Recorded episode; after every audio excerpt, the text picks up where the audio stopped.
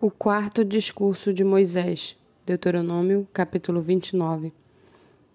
São estas as palavras da aliança que o Senhor ordenou que Moisés fizesse com os filhos de Israel na terra de Moabe, além da aliança que havia feito com eles em Horebe. Moisés mandou reunir todo o povo e então lhes disse: Vocês viram com os seus próprios olhos tudo o que o Senhor fez na terra do Egito com Faraó, com todos os seus servos e com toda a sua terra Viram grandes provas, sinais e grandes maravilhas. Mas até o dia de hoje o Senhor não lhes não deu a vocês um coração para entender, nem olhos para ver, nem ouvidos para ouvir. Durante quarenta anos eu os conduzi pelo deserto, e nesse tempo não envelheceram as roupas que vocês usavam, nem se gastaram as sandálias que vocês calçavam. Vocês não comeram pão, nem beberam vinho ou bebida forte, para que soubessem que eu sou o Senhor, seu Deus. Quando chegaram a este lugar, Seom, rei de Resbom, e Og, rei de Bassã, saíram ao nosso encontro para lutar contra nós.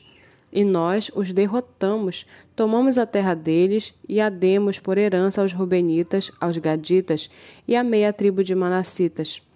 Portanto, guardem e cumpram as palavras desta aliança, para que vocês prosperem em tudo o que fizerem.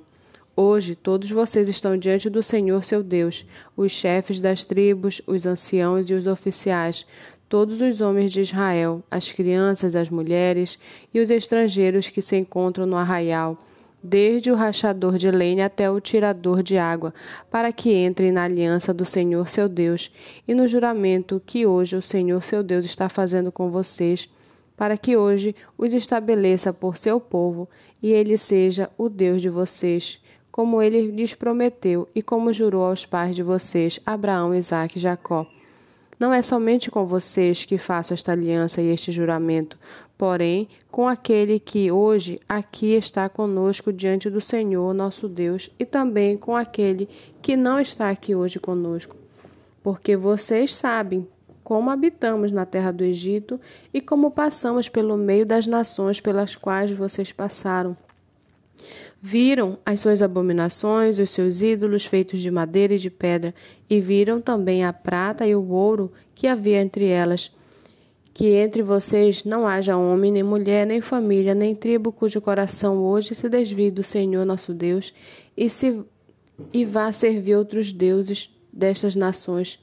Que não haja entre vocês raiz que produza erva venenosa e amarga Ninguém que, ouvindo as palavras desta maldição, se abençoe no seu íntimo, dizendo: Terei paz, mesmo que eu ande na teimosia do meu coração. Por isso, destruiria a terra molhada com a seca. O Senhor não, está, não estará disposto a perdoá-lo. Pelo contrário, a ira do Senhor e o seu zelo se acenderão sobre tal homem, e toda maldição escrita neste livro cairá sobre ele e o Senhor apagará o nome desse homem da face da terra. O Senhor o separará de todas as tribos de Israel para a calamidade, segundo todas as maldições da aliança escrita neste livro da lei. Então a geração vindoura, os filhos que vierem depois de vocês e os estrangeiros que virão de terras remotas verão as pragas desta terra e as suas doenças com que o Senhor a terá afligido Verão toda a terra abrasada com enxofre e sal, de modo que não será semeada nada, nada produzirá, nem crescerá nela erva alguma, assim como foi a destruição de Sodoma e de Gomorra, de Admai e de Zebuim, que o Senhor destruiu na sua ira e no seu furor. Sim, todas as nações verão isso e perguntarão: por que o Senhor fez isso com esta terra? Qual foi a causa do furor de tamanha ira? Então se dirá: porque abandonaram a aliança que o Senhor, Deus de seus pais, fez com eles quando os tirou do Egito. Eles foram e serviram outros deuses e os adoraram, deuses que não conheceram e que ele não lhes havia designado.